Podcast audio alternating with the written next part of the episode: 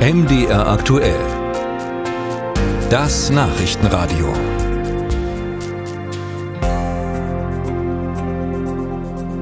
In unserem Alltag begegnet uns überall Plastik, als Tüte, als Kabel, als Stift oder als Lack. Die Kunststoffe sind Alleskönner, bis sie nicht mehr gebraucht werden. Und dann zum großen Umweltproblem werden. Denn Plastik baut sich nur schwer ab und landet zum Beispiel als riesiger Müllteppich im Meer. Eine Lösung könnte das Recyceln sein. Forschung und Wirtschaft entwickeln immer bessere Technologien, um Plastik wiederzuverwenden.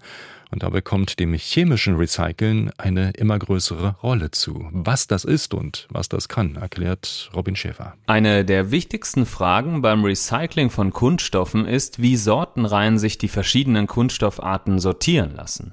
Je höher die Reinheit, desto leichter lassen sich die Kunststoffe wiederverwenden. Bei Einwegpfandflaschen funktioniert das zum Beispiel sehr gut, sagt Richard von Götze. Er arbeitet beim Abfalldienstleistungs- und Recyclingunternehmen Interzero. Das sind hochqualitative Ströme aus einem Kunststoff die können dann perfekt ins mechanische Recycling gehen. Und dann können sich die mechanischen Recycler noch Gedanken darüber machen, trenne ich beispielsweise noch farbliche Flaschen von klaren Flaschen. Von Götze beschäftigt sich bei Interzero unter anderem mit chemischem Recycling.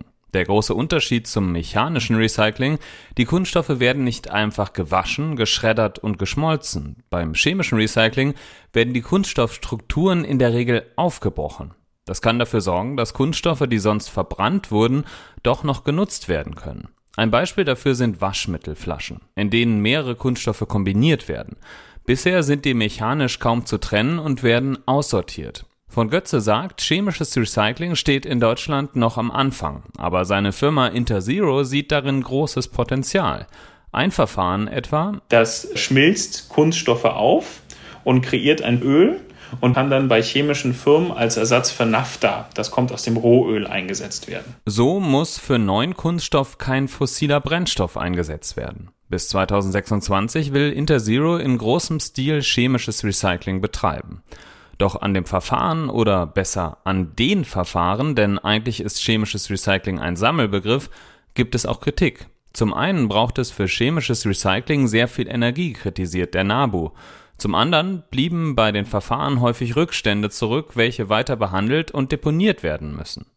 Unklar ist auch, wie die Ökobilanz ist und ob sich das Ganze finanziell lohnt, solange Rohöl vergleichsweise billig ist. Skeptisch ist auch Gerhard Kotschik vom Umweltbundesamt.